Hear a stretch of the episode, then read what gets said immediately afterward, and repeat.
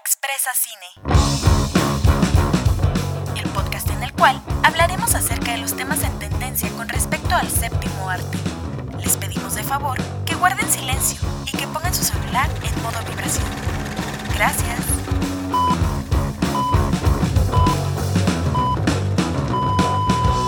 Hola, ¿qué tal? Bienvenidos a un episodio más de Expresa Cine. Mi nombre es Rosy López y como siempre me acompaña. Valeria Vargas, ¿cómo estás, Rosy? Muy bien, ¿y tú? Un poco desanimada por lo que nos pasó la semana pasada, pero Ya sé. estamos aquí. Ya sé. Estamos este- aquí y estamos viendo que sí se está grabando. Sí, ahora estamos checando que se está grabando. Es que pasó algo, como se pueden dar cuenta, pasamos del 11 al 13. ¿Por qué? No lo sabemos. Pasó algo muy raro que se llama... Episodio perdido. o sea, como que todo se acomodó para que el universo dijera, no perras, no van a subir el, el capítulo. Entonces, pues se perdió el audio. No Eh, sabemos en qué. eh, que estuvo porque eh, estaba la hora y tantos, pero de plano no se escuchaba nada. Entonces... Ajá. Al, al momento de literal de guardarlo, pues estaba toda la sesión completa con audio y todo. Ajá. Pero ya al momento de querer editarlo fue así de, ¡no se escucha! Sí, fue bastante raro porque raro. desde el primer momento en el que vinimos a grabar, Pasaron cosas. Sí. No encontrábamos la pila, tuvimos que ir hasta mi casa, no estaba en la casa, regresamos, resultó que estaba aquí en el estudio. y habíamos primero revisado en el estudio, entonces eh, algo pasó Sí. y ya de plano le dije, Rosy, ¿sabes qué? El destino no quiere que lo subamos, así que tomémoslo por... Ya lo dimos por perdido. Sí. A lo mejor gra- regrabemos el tema en algún momento. O chance y en un futuro la biblioteca si suena, no sé. Eh, Sí, entonces, eh, sí, estamos esperando a que se escuche y si no se escucha lo regrabamos. Pero bueno, ¿de qué vamos a hablar en el episodio del día de hoy? Estamos eh, estrenando HBO Max en México y vamos a hablar de una película que ya tiene poquito, ya tiene unos seis meses, un poquito más, En Estados en Unidos. Estados Unidos. Aquí en México pues. Llegó Es HBO. Max. La película se llama The Little Things Uh. o en español Pequeños Secretos. Bien mal traducida, pero Sí, lo sé. Me... Estaban haciéndola bien, ¿sabes? Estaban haciendo los doblajes de las películas bien al momento de traducir el nombre. sí. Pero como que de un tiempo para acá es así como de, ah, ya, pongan al becario que lo meta a Google o algo así. No sé, yo siento que tiene más como que de tropicalización o algo- o algo así. A lo mejor. Es que tal vez tengamos que verla en español para ver cómo... Sí, tal Sí. vez es eso. Sí, Sí, tal vez. Tiene la. Pero sí es, es como pequeñas mentirosas, o sea. Qué asco. Yo nunca la vi, de antemano una disculpa. No, ni yo, ni yo lo he visto. Como saben, solo somos esto- todos mamadoras, así que no nos piden que veamos todo. Güey, es una serie para adolescentes. Ya sé, pero nunca me llamó la atención. O sea, literal fue, se acabó Hannah Montana y boom. Pequeñas Sí. mentirosas. Chale. Nunca vamos a saber quién es A. Si usted Creo sabe que quién es sí. A, póngalo abajo. Creo que sí dicen, ¿no? ¿Quién es? Después de como 20 temporadas, güey, no pienso ver 20 temporadas. Ay, bueno, no, chécate. Pero sí, déjenlo en los comentarios o mándenlo por mensaje. Este, pues sí, la película se llama The Little Things y fue dirigida por Johnny Hancock, que también hizo Blancanieves el Cazador, Hambre de Poder, este, ¿cuál otra? Ay, se me olvidaron sus películas. es que solo, solo reconozco tres películas. Blancanieves, Hambre de Poder y. Creo que Seven, ¿no? No, Seven no. Bueno, pero son esas dos las, las más conocidas que tiene. Y pues creo que en Estados Unidos sí se estrenó en cines la película. Ah, eso sí, no sé. Creo que sí, se estrenó en cines y después en la plataforma de HBO Max. Pero aquí en México no la he visto en cartelera, no La tengo- verdad dudo que esté en cartelera o Sí, que la no. vayan a poner en cartelera. O sea, no tiene sentido, la verdad. Sí, no, la estrenaron muy pronto en HBO. Entonces, Pues no la estrenaron, más que nada. O sea, como que liberaron la plataforma aquí ajá. y de aquí, pues ya lo que pasó fue. Todas las películas que están en Estados Unidos te las voy a dejar ahí, en el catálogo. Uh, ok. de hecho, yo por eso ya no se estrenó en cine. Sí, sí, a lo mejor. Entonces, pues les vamos a hablar un poquito de la película. Va a haber spoilers porque, pues ya les vamos a decir spoilers, la verdad, ya estamos... Bueno, a lo mejor son spoilers de películas que están en plataformas. Porque Sí. de cine, pues ya es como más el proceso de, ay, a ver cuándo voy al cine. y Ajá, y más ahorita con tanto contagio, por favor no salga de su casa. no salga de su casa y no salga de su casa. Voy a poner aquí a papi Hugo Gatel para que les diga, no salgas de casa. Tengo un sticker en, en WhatsApp que dice, te dije que no salieras de casa. Lo vamos a mandar. eh. Se los vamos a mandar. Este, pero bueno, la película trata, tenemos a un cast increíble. Son tres actores que jamás quería ver juntos. Tres actores con Oscar. con Oscar, así es. Y son tres actores conocidos que de alguna u otra forma o por el tiempo que llevan haciendo cine ya los conocemos y ubicamos, Sí. porque nos han traído personajes admirables Claro que sí. o porque le echaron burla por un personaje que, Creo que le quitaron, o sea que tuvieron que le- Sí, totalmente. Y creo que da un poquito de risa porque creo que estos tres actores tienen cada quien su sector de gen- generacional. Son, son famosos por generaciones, Sí, cada uno. sí, por ejemplo tenemos a Denzel Washington, que obviamente viene siendo, mi papá veía películas de Denzel, de Denzel Washington, o sea, Sí, es un señorón. Ajá, entonces tenemos a la población mayor que nosotras. Después tenemos a Rami Malek, que ya sería más nuestra generación o una generación un poquito arriba de nosotras. Los millennials. Sí. y después tenemos a el preciosísimo Papi chulo. el papi chulo, el creador de una secta en la cual lo van a adorar solamente a él. Oh, sí. El papacito Jared Leto, que esté loco no le quita que esté guapo. Que no estoy justificando. Mira, yo la verdad siento que en un futuro van a decir, es el nuevo Charles Manson. Porque sí se, sí, sí se volvió loco ese Sí, vato. Sí, o se- sea- o sea, estábamos viendo entrevistas de la película y como que no sé si el vato se metió en el personaje de la película, pero Ajá. no, o sea, de verdad, no parpadeaba y No. era como de, oh. Es que también lo vimos, por ejemplo, en otras entrevistas, por ejemplo, de cuando hizo Dallas Boyers Club, de cuando hizo este Mr. Nobody Sí. y todas esas. Y tiene una personalidad totalmente distinta en esos tiempos a la personalidad que tiene ahorita en sus cuarenta y tantos. O sea, La, la crisis de la mediana edad podría ser. güey, pues, si, está haciendo su culto, pues, supongo que por eso se está volviendo todo raro. Ya sé. No, a mí me da un poquito, no lo sigo en, en Instagram, pero me da un poquito de miedo la vez que lo stalkeé. Ajá. Casi todas sus publicaciones actuales son publicaciones de hace años. O sea, tiene muy poquitas publicaciones recientes y casi en todas está haciendo esto con una cara de muñeco. Sí. La sí. Vayan a checar su perfil. Este, sí, sí da mucho cringe. y- que sí. Y pues sí, él lo admitió públicamente de que iba a comenzar su secta. Entonces, o su culto, su culto. Porque secta suena más feo. Ay, allá. Sí, es lo mismo. Pero bueno, este, la película trata en la que Denzel Washington es un oficial de policía que está como en un condado de Estados Unidos en California. Y su jefe, su general, Ajá. lo manda a re- recoger unas evidencias a Los Ángeles. Y él así de que no quiere ir, no quiere ir, pero pues no sabes por qué no quiere ir, ¿no? Así es. Entonces llega a Los Ángeles, recoge la evidencia y le dicen así, no, pues no te la puedes llevar hasta mañana. Y ya se queda ahí. Y mientras, Rami Malek es como el nuevo... Detective. Detective como nuevo jefe chingón. de detectives. Ajá, es como el mero, mero chingón de ahí del... Ajá. de le dicen el puesto. Sí.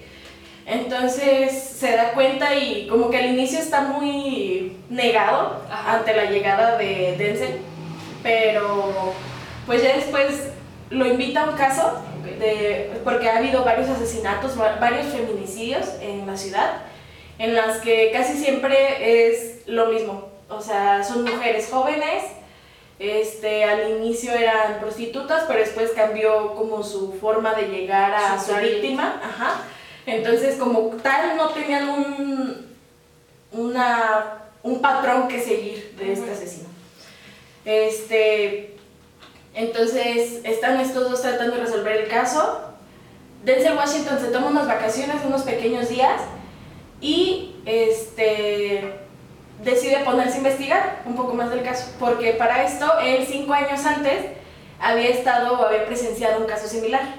Cinco años antes había tenido el puesto que Rami, ¿no? Sí, que de hecho se lo dicen a Rami, o sea, él nada más es un suplente de él. O sea, está ahí para llenar el puesto y ya.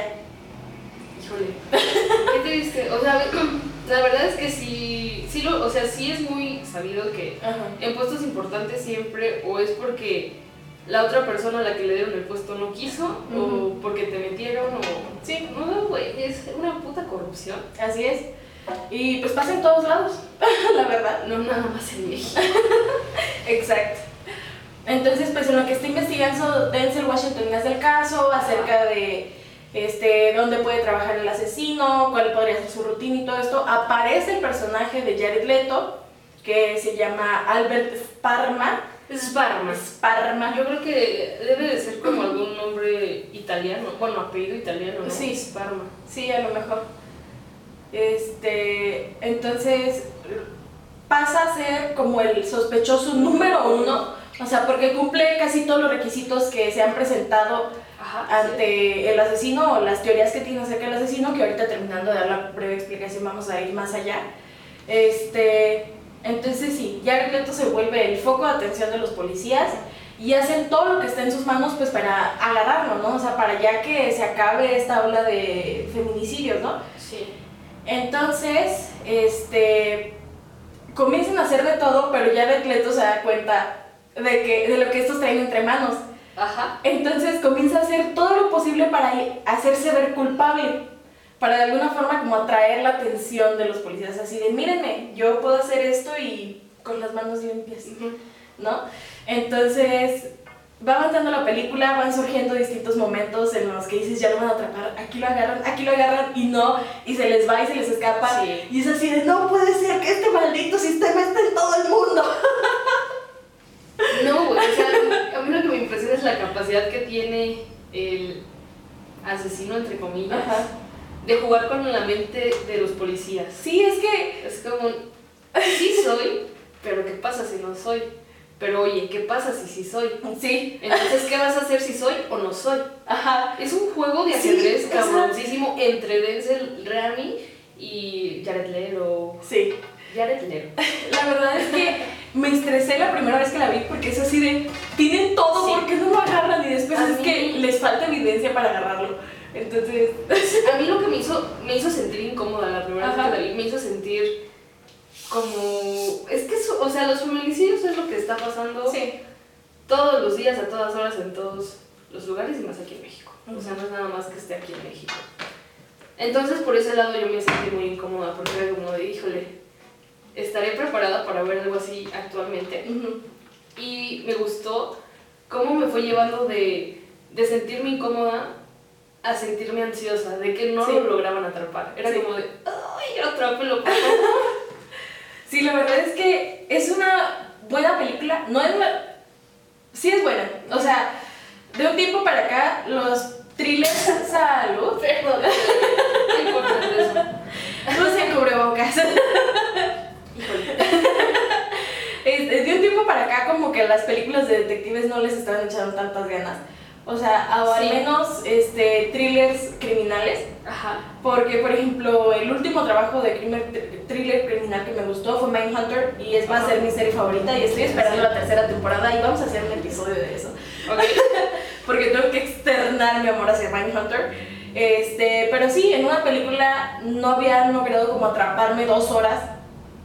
Para así de ya agárrenlo, ya agárrenlo por favor. Pero, bueno, eh, volviendo, volviendo a esto de, Ajá. de los detectives y todo, creo que solamente la fórmula de los detectives de los noventas es la que pega. Sí, Porque, o sea, actualmente, es que sabes que en los noventas no hay tecnología, entonces a la vez más difícil, ¿no? Sí. Como de atraparlo y todo esto. Ajá. Y ya en la actualidad es más sencillo. ajá, de, ay, ve, busca Facebook, busca esto. Ajá, busca lo otro". o sea, te puedes dejar guiar Sí. desde una llamada de teléfono, desde un mensaje de texto, Sí. desde tener, ah, por ejemplo, ahí dicen que sin el centro de la huella dactilar no se puede hacer el análisis, pero creo que ahorita ya se puede hacer el análisis solamente con una parte de la huella dactilar. Güey, te contaba, me hiciste recordar ahorita. Hace ayer, creo que te dije, Ajá. me acordé mucho de que, creo que en un podcast. Escuché que a alguien le daba miedo subirse a los Uber.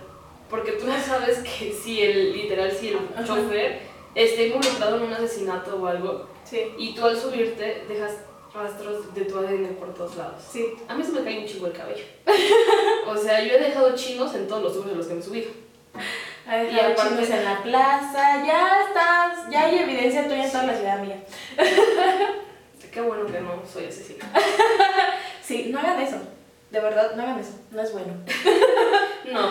No. Ajá, entonces me causó este estrés de decir, güey, ¿qué pasa si realmente me, o sea, llegara, me llegaran a hablar de, oye, tenemos tus huellas, estás involucrada en un asesinato, estaban en un carro, y es como de, pero yo nada más usé el Uber. Tal vez no como que estés involucrada, más bien como sospechosa. Ajá. Pero pues tendrías las de ganar, porque tú solamente dirías que te subiste al Uber. Sí, güey, no, lo maltripiante que fue eso. Como de, no manches, no, no, no. No, no, no. Ya sé, ahora tengo un nuevo miedo desbloqueado, muchísimas gracias. La, habla la que tiene cara. Oye, hay veces en las que en cualquier momento puede suceder cualquier cosa, ¿ok? No creo que uses Uber, pero bueno. Ay, gracias, gracias. Pero bueno, siguiendo con la película, este, va llegando un punto en el que la misma locura de Jared Leto como que se va contagiando de alguna forma hacia los otros personajes. Sí. Que llega hacia nuestro queridísimo Rami Malek. Híjole, híjole. No, es que lo ves desde, ah, sí, yo soy el, el detective más chingón de- del condado. Sí, sí, o sea, sí, sí. Y sí, terminas viéndolo con cara de, ay, estoy loca. Sí. Y este, entonces sucede lo impensable. Rami, bueno, impensable y no tan impensable. Ajá. Es un final que sí ya se vio en Seven. Sí. en el que, por ejemplo, Brad Pitt mata a Kevin Spacey. Ajá. Aquí, Rami Malek mata a Jared Leto. Qué gran spoiler. Lo sé, lo sé. Dijimos que. A ver, Si, si ya habíamos aclarado desde un inicio que iba a haber ¿está spoilers. usted... Eh, póngale pausa a esto. Vaya a HBO o en dado caso a Cuevana 3. Sí. Vean la película, dura dos horas poquito. sí, Y después regrese y analizamos este caso con gusto. así es. Así que una vez ha explicado todo el proceso que pasamos Ajá. ver la película, un pequeño resumen, vamos a aclarar distintos puntos desde personajes hasta Sí. sospechosos y de la historia, color, todo esto. Creo que eso hay que aclarar que es una película que confunde en el final. Sí. La verdad es que el final ya lo he visto tres veces porque lo hemos estado viendo para estarlo analizando y sacar esta información. Pero no logro entenderlo. O sea, hay algo que, que es así de se volvió loco, no se volvió loco, está viva, no está viva, este, qué significa esto, por qué hizo esto, o no sé, ¿no? Entonces, hay muchas cosas que todavía me quedan por aclarar, pero estoy en el proceso. Sí. Y esperamos aclararles un poco a ustedes, que si ya la vieron y no la entendieron del todo, pues aquí vamos a hablar acerca de eso. Oh, sí. Oh, sí. Justo. Entonces, comencemos por quién es el asesino.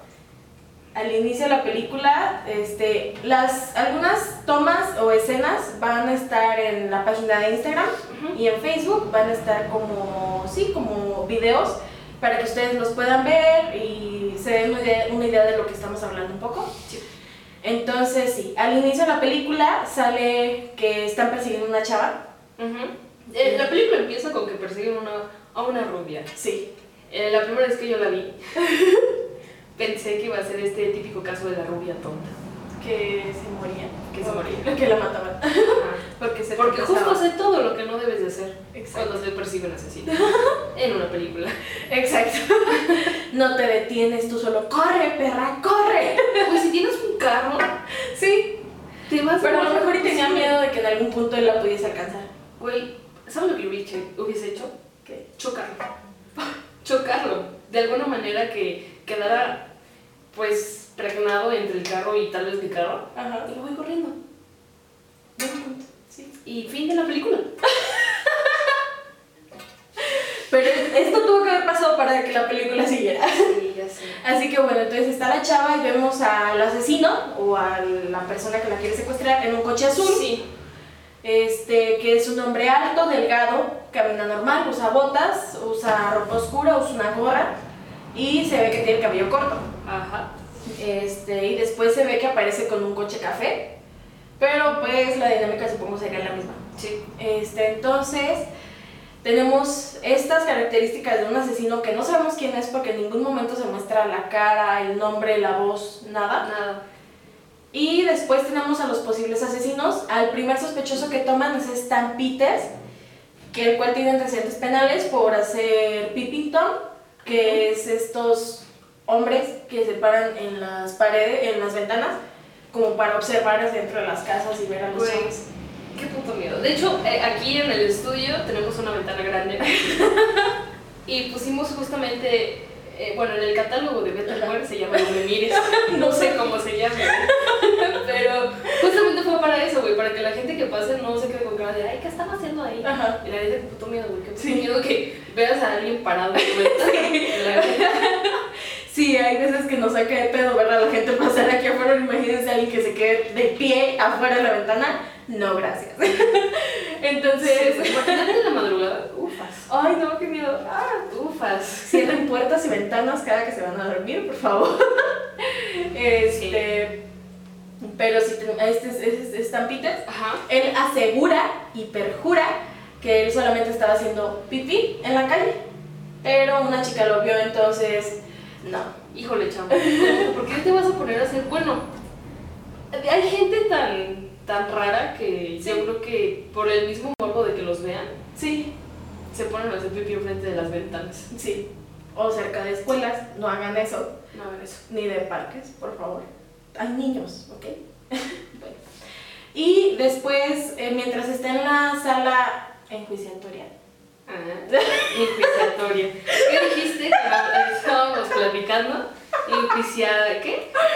No sé, a ver, espera, espera, espera. Aquí está. Ah, no, es sala de enjuiciamiento. El Enjuiciamiento. enjuiciamiento. Yo ayer le dije sala enjuiciatoria, otra vez un error. No, fue al revés, ¿no? No, sala de enjuiciamiento es como de. Ok, ok. Pero bueno, Y todavía me dice, ay, no sabía que existía Y yo. Güey, no creo que exista. lo escribí y no me marcó error. Muy mal, ¿eh? Muy mal. Muy mal que te dejes llevar por... Sigamos con. y mientras estaba en la sala, Ajá. mientras lo estaban interrogando, este, le preguntan acerca de una tal Mary Roberts. A lo que Roberts. a lo que este Stan se pone así todo friki y así de. Ajá. ¿Qué sabes? O sea, como que sí, sí la conocía. Sí, algo sabía de ese caso. Nunca se llega a saber qué es lo que sabía o cuál había sido su participación en ese caso, Ujú. pero se muestra nervioso, entonces algo nos deja entrever que estuvo involucrado. Pero ¿sabes qué? No es el mismo, no es el mismo asesino que al principio, porque No. este vato es chaparro. Sí, Y al principio de... Se ve alto. Ajá, se ve Ujú. alto y... Se ve alto y no tan viejo. sí. entonces ya, a los dos días o al día aparece que se suicida Stan Peters, entonces se quedan sin ese sospechoso, ya no tienen a nadie por el momento. Y después, como ya mencionaba antes, este, Denzel Washington, el personaje, se toma un par de días, se queda en la ciudad para investigar un poco más. Va a dar a una mm, electricista, a un lugar de, donde arreglan electrónicos. Electrodom- el- Electrodomésticos. Ajá. Y este y se da cuenta que en el caso en que fueron, la primera noche que estuvo en Los Ángeles, eh, la chava le habían atado las manos con un cable. Va a esta tienda de electrodomésticos y se da cuenta que ese cable está ahí. Sí, y por eso hace sospechoso. A mí lo que me causó como que intriga es de que... Luego, luego se le hace sospechoso Jared Leto. Sí. Y Pero es que también él tenía las de perder. O sea, desde un inicio te lo muestran muy sospechoso. Porque, porque se voltearía cuando él se va saliendo de la tienda.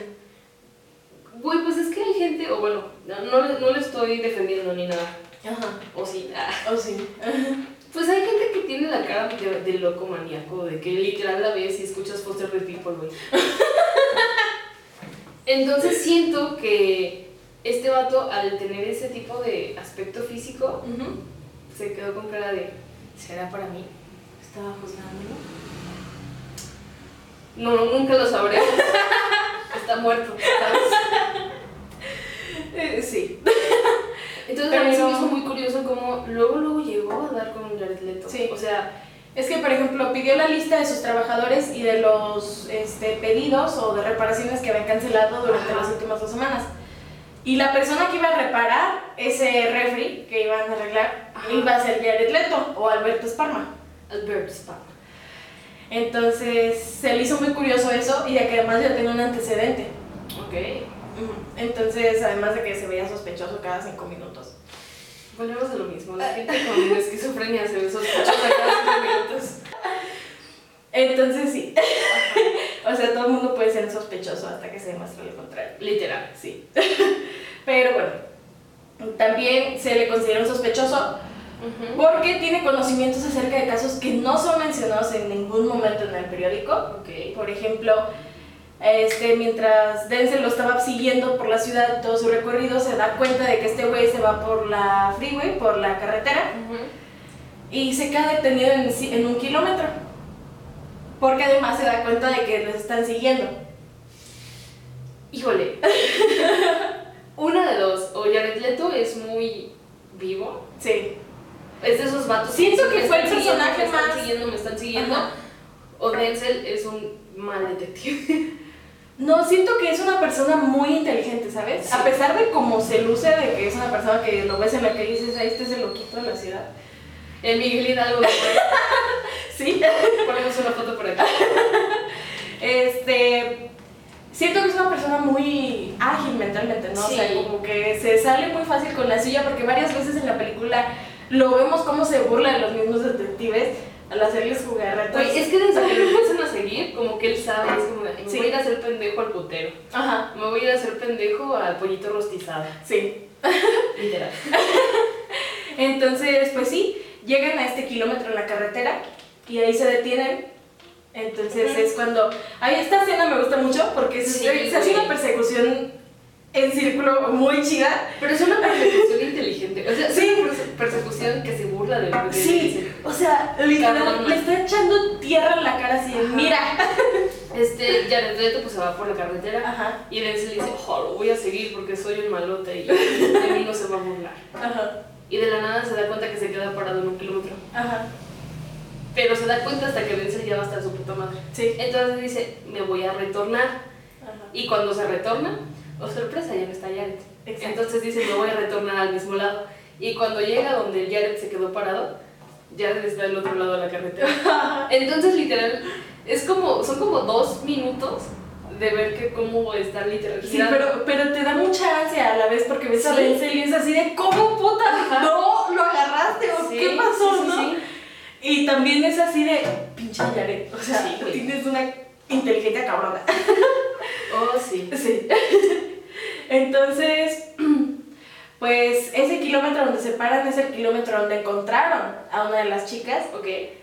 y es un dato que jamás se dio en el periódico, entonces se le hizo muy raro que cómo él iba a saber o por qué le llamó la atención Ese lugar. ese lugar Ujú. si no tenía idea en primer lugar de que algo había pasado ahí. Sí, sí, sí. Después tenemos de que era fanático de Manson. Híjole. Esto lo sé Sí porque están a nada, a nada de ser la misma persona. Pero esto pasa porque entra Denzel Washington al departamento de, Alberto, de Albert Sparma, De Beto. El Beto. de Beto Sparma. y, se- y mientras está checando, en los libreros hay un libro que dice Helter Skelter, que, para los que no saben el pequeño contexto, este, Charles Manson y la familia eh, les hizo creer que los Beatles les habían hecho The White Album a ellos y que era un llamado para levantarse en armas contra la gente de color, Híjole. para comenzar y hacer... Era una mente muy Hitler Güey, ¿sabes? A mí en la época hippie. me. Tú misma me lo dijiste ayer. Aguas con los hippies que viven en granjas. Sí. Da un poco de miedo, güey, porque a mí me gustan los virus. Ajá. Y cuando supe eso dije, híjole. Ay. Sí, o sea, los Beatles jamás hicieron eso. Pero este güey de lo tronado Sí, que sí, estaba, Claro, claro. este, escuchó la canción de Helter Skelter y decía, este es nuestro himno y no sé qué. Entonces, aparece Charles Manson, comienza el, Helter Skelter Ajá. y también comienza la famosa, este, como época satánica, Ujú. En la que todo era malo, ¿no? Así de que no hagas esto porque es el diablo. Y esto no porque... No escuches a Shakira. Ajá, sí, al o sea- revés, porque dice Hello Kitty. Hola, diablo. sí, entonces Híjole. justamente todo lo que hacían los hippies, Ajá. por la imagen que les estaba dando Charles Manson, era lo que las personas decían así de, ay, no hagas eso porque van a creer que eres parte parte de la familia. Ok. Ajá. Entonces este güey tenía su librito de Helter Skelter, aquí y otras referencias a asesinos seriales. Y fue justamente, la película se desarrolla justamente después de, de, de Night Stalker o de Richard Ramírez, que fue este chavo, este vato, que mataba personas en la noche. Y que también tardaron meses, no, meses en encontrarlo. O sea, si lo tenían, estaban a nada de atraparlo y se les escapaba. Ay, güey. Ajá, entonces a lo mejor pudieron haber tomado inspiración de él y de varios asesinos. ¿Qué opinas del asesino del zodiaco? ¿Seguirá vivo o no?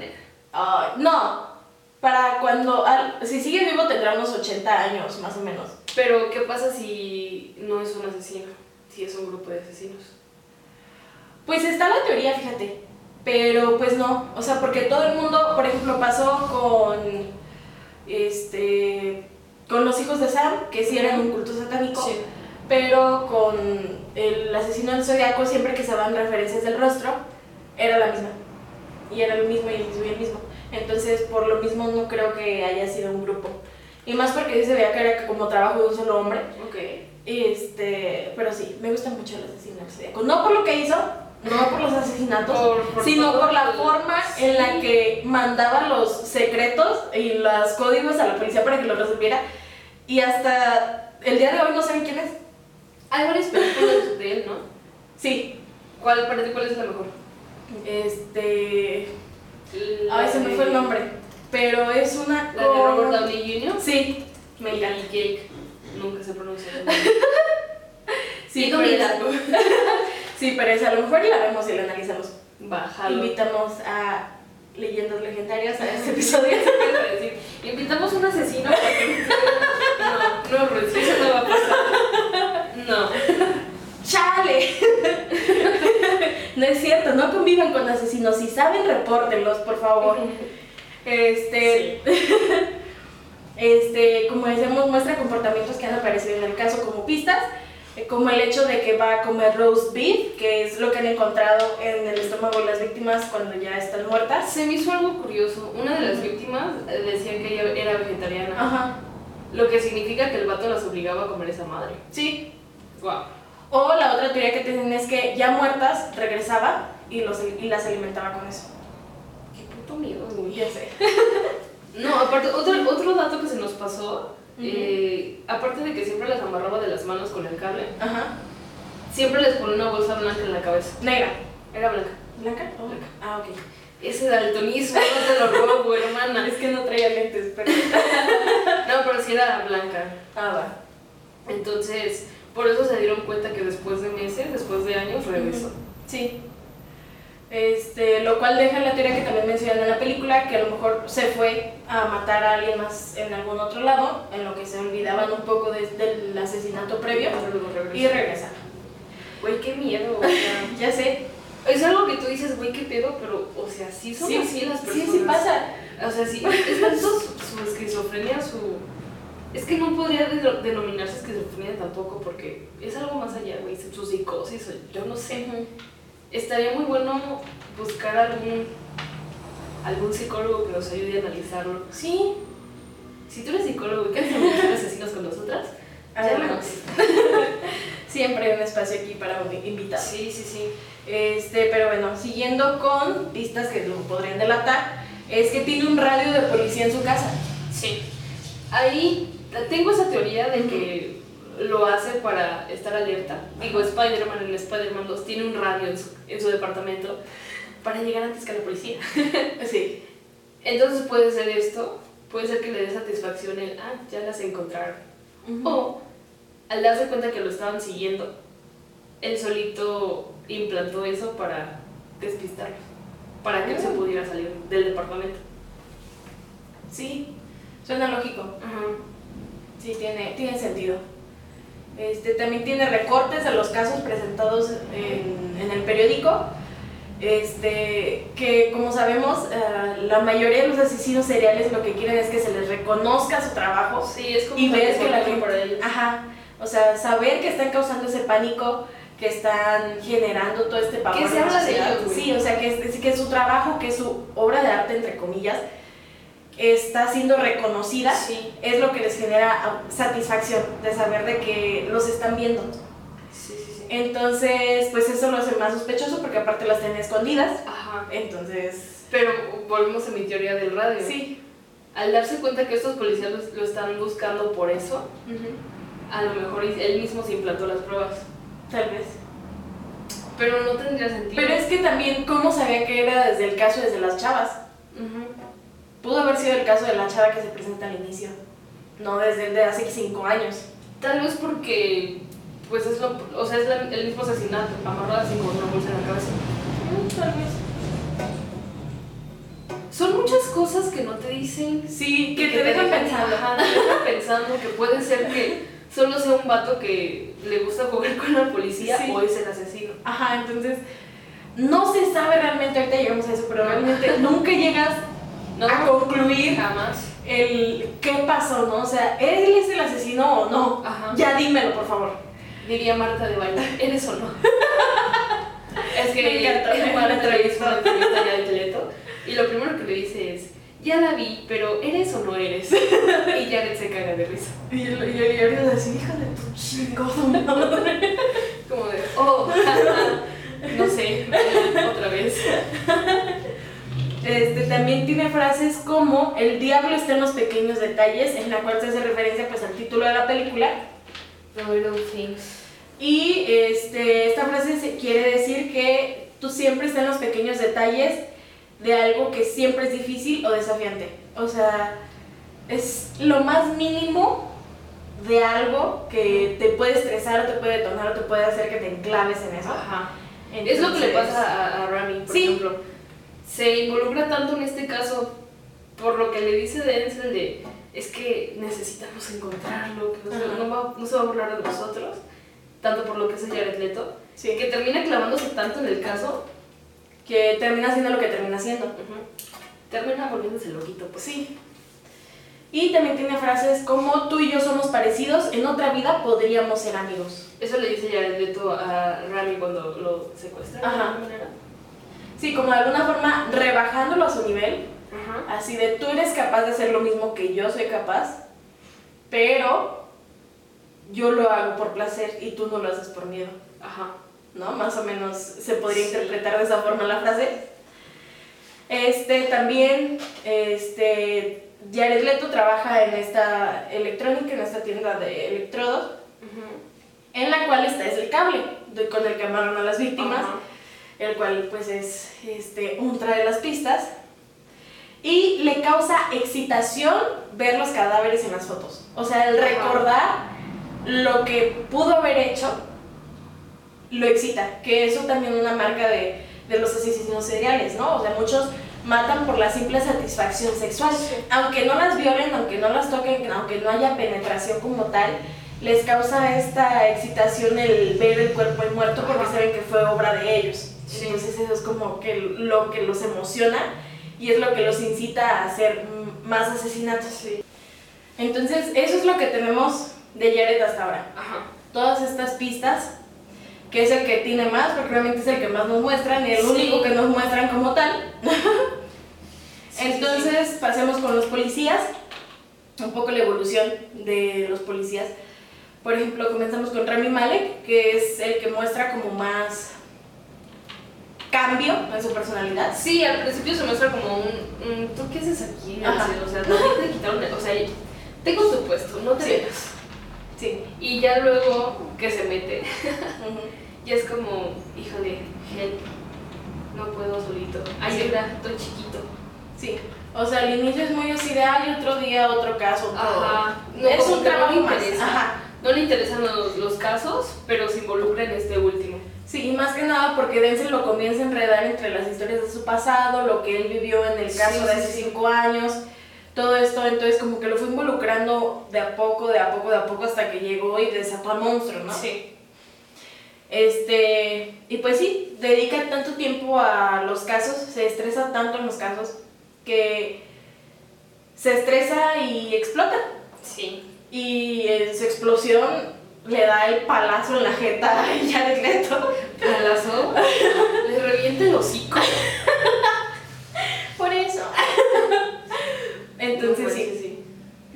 sí, la deconstrucción de este personaje que creímos que iba a ser el héroe, que Ajá. creíamos que iba a ser el Harvey Dent de, de esta película, pero no, resultó ser igual que Seven. Ese final sí, Sí. sí está muy similar. Y que no está mal, o sea, porque nos trae los recuerdos y la nostalgia de la película de los noventas y todo esto. Pues casi todo el cine ya es nostalgia. sí, Y lo que decíamos en el primer episodio. me caga, me caga porque no nos están dando cosas nuevas. o sea, No, aunque la forma Yo no les pedí una serie de Chucky No mames. con cirugía plástica. No mames que van a hacer de Chucky. ¿No viste? No. Eh, Va a ser una serie. Ya basta, ya. Ya. Ya. En TikTok hay muchos chavos que tienen ideas muy chingonas. Sí. Cómprenselas. De verdad. Literalmente el cine ya es puro consumo de nostalgia. O sea, Sí. ya no hay nada nuevo, ya No. totalmente. Aunque hay muchas cosas que explotar. Pero. Siento que no las hacen por miedo al fracaso. Sí. Y eso habla muy mal de ustedes, porque nada más les interesa el dinero. Exacto. Ya no se arriesgan como antes. Pero bueno, pasemos con Denzel, el cual se comienza mostrando negativo ante la, posibilidad de, ante la posibilidad de ir a Los Ángeles. Sí. Se hospeda en el hotel Santa Inés, eh, la santa que cuida a las jóvenes, a las novias y a las vírgenes, lo cual lo podríamos ver como un personaje protector, que su papel sería el proteger a los que lo necesitan, el cual se ve protegiendo a las chavas que son asesinadas hace 5 años, se ve protegiendo incluso a Rami Malek, Pero las protege por lo que hizo. independientemente de eso, o sea, como que también se involucró en el caso. Yo creo que por lo que hizo. O Ajá. sea, se siente culpable de haber matado a una de las víctimas por error. Ajá. Y por eso es que dice, no, si me involucro en ese caso tengo que proteger a todos, no se me pueden morir otra vez. Sí, sí. Entonces, pues sí, eso se ve en la película, cuando llega al hotel, se ve Hotel Santines. Ajá. Y se convierte en un guía del pasado para el futuro de Remy, el cual hace que tenga sentido la frase que dice, el pasado se convierte en el futuro. Ajá. El pasado de, de Denzel, o sea, los casos con los que se involucró hace cinco años, Ajá. se vuelve en futuro porque el asesino regresa y vuelve a ser la misma gata revolcada. Sí. Entonces, este, justamente él llega como de una forma para enseñarle a. Remy, para... Todo lo que él vivió. Ajá. Como de guiarlo en el camino así de, Sí, yo pues, pasé es- por esto, no cometas el mismo error. Es el que tiene como que las pistas de hace cinco años de, pues, Ajá. mira, yo estuve involucrado en este, con este asesino por esto, por esto, por esto, y él hace esto, pero no te enganches tanto. Sí. Y se lo pasa por el arca de triunfo. Exacto. Y que también estas dos cosas, tanto el ser protector como el ser guía, este, hacen que tenga sentido que se muestren cruces, porque se hacen muchas referencias religiosas en la película. Muchísimas. Desde que, desde que se hospeda en un hotel con nombre religioso. Ajá. Hasta que es muy claro la parte en la que voltea y ve una cruz, después de haber visto, justo pasa, va en la carretera, Ajá. ve a tres chicas en un coche, eh, las chicas lo rebasan y voltea y hay una cruz. Entonces, de alguna forma tendría esto sentido, ¿no? O sea, sí, como... que pide, ¿no? Entre, Sí. En su interior dice que se salven, o sea, que estén a salvo, por favor. Sí, tal vez más como una imagen divina de eh, el, el iluminado que va a ayudar a estos dos a desarrollar algo. ¿Sabes? Porque también tocan mucho el tema de que tiene hijas, pero no las ve. Ajá. Siento que es también justamente esto. Se sienten tan culpables de haber asesinado a una víctima Ujú. que prefiere alejarse de su misma familia Sí. para, para mantenerlas seguras. Ujú. Porque se siente como que es el peligro de... Sí. Justamente. Eh, y ya tendría como que todo sentido. O sea, al Sí. final, una vez conectadas estas piezas, como que ya los personajes tienen sentido y desglosas eh, o desmenuzas un poco más fácil la película. Este, en col- con respecto a los colores, se manejan tonalidades frías verdosas, algunas que otras neón, pero casi siempre son oscuras. Sí, la película se desarrolla casi, casi toda la noche. Sí, Hay muy poquitas escenas en el día. sí. O sea, es una película oscura, pero no es oscura DC, solo es oscura. Ay, no. Este- No, yo, la verdad estoy muy en contra de esas películas que no se ve nada en el cine, güey. Es como, de, no estoy viendo. ya sé, a mí me molesta mucho porque cuando las quiero ver en Cuevana no se ven bien. Güey, ni, ni, si no se ven en el cine, o sea, no sé, cuando- No mames. Ya se solo ves el ojillo ahí brillando. No, ojillo, güey. Llegas a ver algo blanco, ¡ay, es uña! Entonces, pues sí. En los momentos se utiliza el color verde, verde, verde como tal. Antes, eh, en los otros momentos es un azul verdoso, Ajá. entre azul tirándolo a verde. Pero cuando llega Denzel es verde, verde, verde. Cuando está con, o sea, cuando está con Jared Leto Ajá, es azul, sí, azul verdoso más o Ajá. menos. Y cuando está Denzel es, es verde. sí. Entonces, este, este color se asocia como a la enfermedad o todo esto. Que se siente Ajá. atrapado de Sí. algo. Y mentalmente sí, o sea, Sí. está con- dándole vueltas al mismo caso y dándole vueltas y reviviendo el pasado de una u otra forma. Atrapada. Este, en la fotografía tenemos muchos planos generales. No tiene una fotografía tan chingona, o sea, no tiene movimientos, un... Pero sigue siendo buena, Sí, ¿sabes? o sea, es muy buena. La, se la rifaron con la foto. Pero sí, sus planos son fijos. o Son fijos. usan mucha- mucho las grúas para Sí. mostrarte tanto el cielo y el paisaje como a los personajes. Sí. Hay pequeños momentos en los que se hacen movimientos de cámara con grúa y es muy evidente. También, qué bueno que no usaron un dron, en dado caso que me... Sí, totalmente se ve. O sea, se reconoce cuando es un dron Sí. porque no está tan, esta- tan estabilizado el, el movimiento. Y con la grúa es como de. Sí, se hace una caída más limpia, Ajá. todo esto. Y en los momentos de más tensión se hacen medium shots. Ujú. Entonces, está muy bien aplicada la fotografía, es muy buena, a pesar de que no tenga una gran variedad, es buena. Este, pues las similitudes con los casos ya los habíamos dicho, son mujeres jóvenes, usan las bolsas de plástico, eh, las amarra con el mismo cable, eh, siempre apuñala a su víctima y pues sí, más o menos es eso. Y con respecto a la corporalidad que se viene manejando en la película, hay dos momentos muy importantes en los que se hace uso como de la psicología corporal, en el que están sentados, eh, ya van a interrogar a Jared Leto, Ajá. entonces giran la mesa de una forma en la que quede horizontal con respecto a la pared. No, sí, hacia allá. Está la, la ventana en donde se ponen los detectives del otro lado para estar viendo la conversación, todo esto. Y entonces Remy se sienta de aquel lado, Pero se Jared sienta así, o sea, se sienta como, Ajá. como para que Jared se, vea forzado a girarse Ajá, igual. Ajá. Entonces, una vez que están así, le comienzan a sacar todas las fotografías de las chicas, de cuando están vivas, de cuando están muertas, Sí, sí, sí. las fotos de la morgue, y se las están enseñando. En ese momento, Denzel pide entrar a la sala. Pero Jared se da cuenta de que Sí. se metió. O Sí, sea, pero desde un momento él se ve que Denzel estaba ahí. pero justamente cuando entró. Ajá. Entonces, este. Está volteado así, ya había visto las fotos, le comienzan a hablar más acerca de qué es lo que te gusta, por qué lo haces, te gusta sentir, ¿no? Lo empiezan como a hacerlo revivir el momento Sí. en el que mató a las chicas para ver si eso le genera excitación. Sí. Entonces, él sigue volteado hacia acá, aquí está Denzel, allá está Remy, y cuando ya lo tienen, lo alzan y le dicen, te excitaste, maldito hijo de puta, ¿no? Ajá. Entonces es donde se dan cuenta que realmente puede ser él. Sí, es que. No O sé, sea, güey, es o una sea, pista muy grande, sí. Bastante. Sí, o sea, no nos confirma nada la película en ningún momento de que sea él. Nunca sabemos Todos son si teorías. es el, es el asesino, ¿no? Sí. Todo se maneja con teorías, todo, Sí. todo, todo.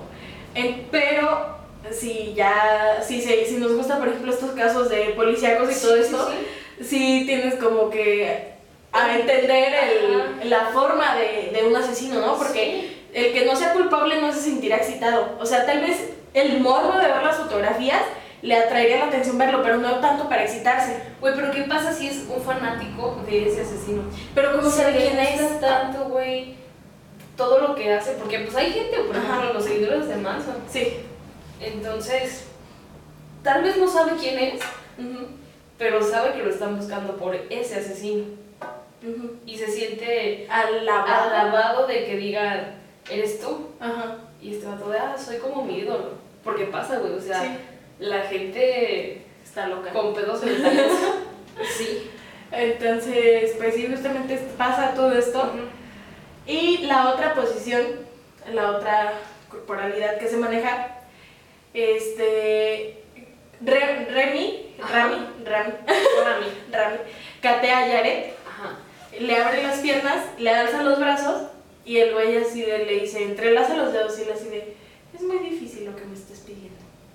Entonces Rami se acerca, le alza las manos y entrelaza los dedos así de una forma en la que se vea como si quedaran las manos igual que... Las víctimas. Exacto. O sea, literal hace que las víctimas siempre estaban amarradas así. Pero puede ser abajo o atrás de la espalda, pero siempre tenía como cruzadas las manos. Ajá. Entonces Jared queda igual con las manos cruzadas y se muestra indefenso, se muestra en una forma en la que se rebaja a un Ajá. nivel de víctima, Sí. entre comillas. Pero siempre se burla, güey. Porque sí. eso de, ay, es muy difícil lo que me pides. Ajá. Porque el güey sabía. Sí, o sea, él Sabía. sabe. Y todo el tiempo está quitándole plumas al gallo, ¿no? O sea, todo el tiempo Güey, está buscándolo. pinches picando Sí. el hígado al pobre Rami, güey. Sí. Entonces, este, qué bueno que le pasó lo que le pasó. Pero al igual nos demuestra que es un asesino con una capacidad mental muy grande. O Sí. no, tal vez no el asesino, pero sí un sospechoso con una capacidad mental muy grande que Juega está- con la policía. Sí, O sea, literal los hace caca, güey. sí, porque sabe que en ningún momento tienen pruebas contra él. Exacto. Ujú. Exa- justamente eso, güey. Por eso cada, cada que él siente que lo están siguiendo se va a hacer pendejo por la Sí. ciudad. O sea, hay una escena donde se la, o sea, ve que sabe que están afuera de su casa Ajá. y dice, ay, me voy en un autobús a ver qué pasa. Él teniendo un coche. Él teniendo un coche. Entonces, sí, estos detectives de, ¿por qué carajos va a usar el autobús? Ajá. Porque sabe que estás ahí. Sí, porque sabe que te vas a tardar más y que te va a llevar más días Ajá. o todo el día. Entonces, sí, perseguir el autobús. sí. Entonces, pues sí, eso fue básicamente. ¿Cuáles son tus teorías de la película? Estoy un 40-50, no, 40-60, perdón, estudié comunicación, no sé cuánto. 60 sí es Jared, 40 no es. 40 es un fanático del asesino. Ok. Ups. Y Denzel involucró a Rami al grado de que se volviera loco. Como para tener a alguien con quien sentir lo mismo. Sí, como que se proyectó tanto en su personaje Ajá. que todo lo que él empezó a sentir se lo, lo reflejó con Rami, güey. Mm, interesante. No lo había visto así. Por eso Rami al final queda como que. Cucu, cucu. Sí, o sea, Sí. Sí, la verdad es que sí. Yo también. No confirma nada nunca, no, jamás. pero es que también vemos lo que la película quiere que veamos. Exacto.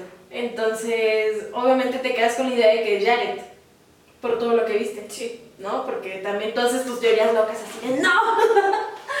este, pero sí. Entonces yo me quedé con la idea de que era Jared. Ajá. Ahorita tengo un poco mis dudas, pero yo soy más un 80 que es Jared, un 20 que no es Jared. Ajá. Eh, tengo que verla un poco más, o si no ya dejarla por la paz y aceptar. Te vas a volver como Rami. Sí, voy a hacer Rami. este, entonces sí, y con respecto a lo demás, me gustó la película. Es muy buena. O sea, de verdad. A pesar de que dura mucho tiempo. Ajá. Bueno, no dura mucho tiempo, dura dos horas casi. Dos horas, Nada más. Una hora cincuenta y nueve. El caso es lento. Sí. Lo que hace que tú sientas que. se Y el hecho de que estén girando en torno a la misma persona y que te la muestren desde un inicio es Ajá. lo que te hace A diferencia, por ejemplo, de Seven, que sabes que hay un asesino, Sí. sabes que está haciendo y no te lo enseñan hasta el final. Aquí es desde el inicio, te demuestran el sospechoso Ajá. que está loco, Sí. que está maníaco, pero no tienes pruebas ni nada en contra de él. Entonces, este sí, es algo que me gustó. El final sí se cae un poquito. Me pudo haber gustado un poco más. A pesar Está de que- un poco confuso. Sí. O sea, está, está confuso, pero justamente es confuso para que tú nunca... sepas, o sea, que te quedes igual que el personaje. Ajá. O Sí. sea, que ellos también se quedaron con la duda de si era o no era el asesino. También hacen que el espectador se quede con esa duda y que viva la misma emoción que vivieron los detectives, Sí. de alguna forma. Y pues sí, eso a mí me gustó. ¿Qué calificación le das? Le doy un 8.5. Yo también le doy un 8.5. Sí. Pudo, pudo haber sido mejor. Pero no es mala completamente. Y sobre todo, es que la, la actuación. Sí, o sea- Dios mío. Y de los otros dos, o sea, a Denzel lo hemos visto en ese mismo papel toda la vida. sí. De policía y todo eso. Sí, sí, sí. A Rami no lo habíamos visto desde que hizo Bohemian Rhapsody. De hecho, sí. Sí. ajá. Entonces es bueno volverlo a ver en la pantalla y a ver si se lleva otro Oscar por esta actuación o ¿Crees si- que la nominen? No sé, fíjate. Mm, yo no sé. Es que. Mira, ya los, los premios Sí. se tienen que adaptar. O sea, ya no hay cine como antes. No. O sea, ya las películas literal son completamente de plataformas y para plataformas. Sí. Y creo que solo las películas comerciales siguen resistiendo el cine. Sí. Pero realmente ya vivimos un, un cambio en el que... Es que fue, o sea, comenzaban a llegar plataformas de streaming, pero las personas seguían, yendo al cine. ¿no? Todo normal. Llega pandemia, ¿qué hacemos? No puedes ir al cine, quieres ver una película, ves Netflix, Sí. ves Amazon, ves HBO. Uy, pero es que ya hay plataformas, o sea, de verdad, Ay, a lo pendejo. a lo pendejo. A lo pendejo. Me da un poco de ansiedad porque, o sea, de verdad, sí es como el meme de las gemas del infinito, HBO, Apple, todo, Ajá. todo, güey. ¿Por qué carajos ah, hacer eso? O sea, podemos tener una sola plataforma que le dé regalías a todas estas productoras Y buenas regalías. y buenas regalías. Ujú. Básicamente, Porque cobran Es que- muy caro. sí, bastante. Para la cantidad de personas que hay en el mundo que Sí. pagan Netflix y todos Ajá, estos y servicios hay bastantes plataformas que todavía no llegan a varios países. Por ejemplo, Ajá. HBO llegó a Estados Unidos yo creo que de- desde el año pasado Ajá. y acá apenas llegó hace un mes más o menos. Sí, en junio, finales de junio. Finales, unas tres semanas, hace poquito. Entonces sí es un poco contradictorio. Sí. Es un poco contradictorio que, que las premiaciones como los Oscar, como los Emmy todo esto, Ujú. siempre premien películas que no se pueden ver en, toda, en todos los países. Sí. O sea, sigue siendo un sector de gringos para gringos. O por ejemplo, en los Oscars ponen películas que todavía ni siquiera se estrenan aquí, Sí. como ha pasado con muchas de las películas que han estado nominadas Ujú. y que vas a ver después de que están nominadas. O ya está en Cuevana. Ajá. ¿Qué es lo que pasa? es lo que pasa. Y eso es lo que me estresa mucho, aparte de que ya, de verdad, ya hay plataformas por... O sea, de verdad ya, ya basta. O sea, este consumismo de, de plataformas es Horrible. horrible. Aparte, Netflix cayó un putero, o sea, de verdad. Sí, O sea, es que, que- todos empezaron a salir de Netflix, ahorita Netflix creo que ya no vale la pena pagar. Es que ya tiene puro contenido original, que no está mal, pero no es el mejor contenido. Fíjate que es algo curioso porque Netflix destacó por su contenido original. Antes. O sea, todo el mundo dijo, güey, ¿ya viste Orange is the New Black? ya ¿Ya viste House of Cards. House of Cards. Este, sí. O sea, De debutó con eso y fue lo que le pegó. Pero ahorita me pone historias que, güey, ni tú te la crees o el chile, o sea, no. de los besos 3. Ay, güey, qué asco de película, no puedo Yo que no sé para qué plataforma sea. Disney. no, no, creo, yo creo que va a ser para una madre así. Sí, a lo mejor. O de HBO, no sé, güey. No, no, no creo que sea HBO. HBO tiene contenido de calidad que ya siempre he tenido, de... HBO, o sea, siendo el canal, siempre he tenido contenido de calidad. Sí, porque tiene a Warner. Ujú. Entonces, Warner y HBO son un y mugre, o sea, en la vida se van a separar. Sí. Porque saben que obtienen buena lana los dos juntos. Porque te da todo lo de Warner, pero también te da un poquito más. De otras casas productoras. Entonces, sí, estos dos no creo que se separen nunca. Entonces, este. Pues sí, con respecto a Netflix, ya está decayendo mucho. Mucho, mucho. Chingo. O sea, no es mala tu idea, solamente la estás ejecutando mal. es que Por ejemplo, Elite. Si hay fans de Elite, lo siento, de verdad. No me gusta. Porque te muestra algo muy fantasioso, te muestra lo que tú hayas, lo que tú quisiste vivir en la prepa, que no pudiste y que nadie vive en la prepa. menos en un país tercermundista. ¿no? Exacto. Entonces, una cosa es España, otra cosa es México, Colombia, todos estos Ni países. siquiera el salesiano, güey. si tú, tú estás en una prepa de paga y eres de gente de dinero, no te creas élite porque no lo eres, vives en México. Exacto. Así que por favor, ahorrate la molestia. Pero No sí. eres Esther Espósito, ya. No, no lo hagan. No se caractericen. O sea, si les dicen que se parecen a alguien, ay, muchas gracias, pero no se caractericen como ese alguien, por favor. Y no quieran ser como los personajes de series. Exacto, solo dan cringe y hacen que la gente los vea raro. Y son como los nuevos otakus, pero De, de, vestidos con de- sal. Entonces no lo hagan. No, güey, o sea, discúlpame, pero la gente de dinero no se viste Sara, güey, qué oso. Ah, ¿no? Es que Sara, güey, es como la ropa de Milano para los ricos. La tienda que viste al pesar. Páganme para sus cómics. Ay, güey. Y solo estamos tomando agua. O mezcal. No, no es cierto. No se alcoholicen. Este. O si lo van a hacer, háganlo en su casa, no se junten. Contrólelo, por favor. Contrólelo. No se pongan mala copa. Exacto. Entonces, pues sí, este, ahorita le está quitando el puesto HBO Max, que es el nuevo juguetito en México. Sí. Y que, por ejemplo, mi hermana había contratado el HBO Go antes. ¿Qué pasó con eso? Creo que ya no está. O sea, creo que ya solo es HBO Max. O sea, los que tenían HBO Go. ¿les cambiaron HBO Max? Max. No sabría. A lo mejor. ¿No?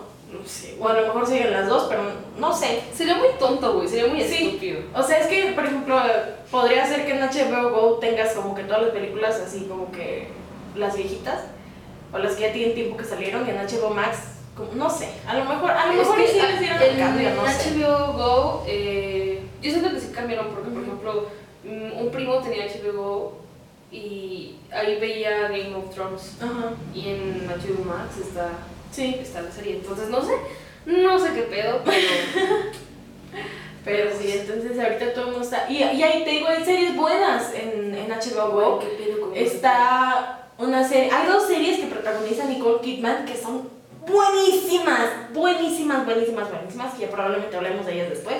Para las series nos vamos a tardar un poquito más porque no mames, o sea, no tenemos tiempo. Aparte también ya, la nueva modalidad de hacer, de, bueno, de sacar las series, Ajá. ya literal es un capítulo a la semana. Sí, entonces a menos de que se quieran esperar o se quieran aventar una serie de, de podcast, Ajá. de episodios de podcast de 6, 7 u 8 episodios, que son los que durarían la serie, adelante, nosotras estamos abiertas y los podemos cumplir ustedes. Ve Gossip Girl. Exa, exa. Lo voy a intentar. Voy a ver. O sea, sí, es- sí es un poco como élite, pero sin Ajá. matar gente y Sin tanto sexo. sin tanto sexo. Bueno, más o menos. Pero es un sexo. Vivo en Nueva York y soy rico. Ok. Ahí sí se las valgo. Va. No las encinas. Ok. Entonces, pues ese fue el tema de esta semana. Los invitamos a que vean The Little Things. Si ya la vieron, coméntenos qué les pareció, cuáles son sus teorías. Sí. Jared es el asesino, no es el asesino. Este, los invitamos a que nos sigan en todas nuestras redes. Encuentran al podcast como Expresa Cine, tanto en Instagram como en Facebook. A Valeria, ¿cómo te encuentran en tus redes sociales? Valeria Vargas. Con dos al principio. Muy fancy. A mí me encuentran como rosy.lopezj. Este, y pues sí, queremos agradecer a Bola de Nieve Studio por prestarnos el espacio, por ser patrocinadores del espacio para poder grabar este podcast semanalmente.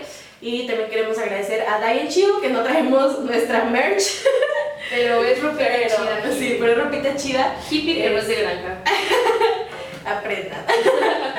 este, eh, y las personas que digan que vieron, que escucharon esto en, el- en este episodio van a tener 10% de descuento en su primer compra en Diane Chiu.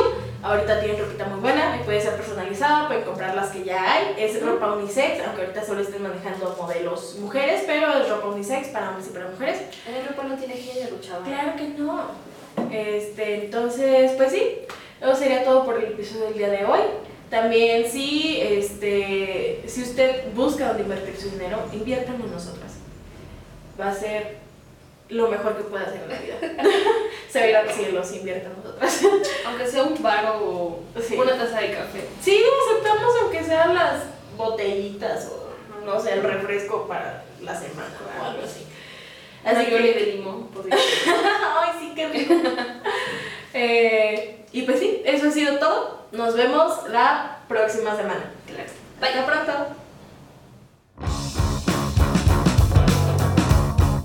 Agradecemos su estancia en la duración del podcast y esperamos que haya sido una experiencia grata. Te pedimos que por favor tires la basura en el contenedor correspondiente y que regreses la próxima semana. Hasta pronto.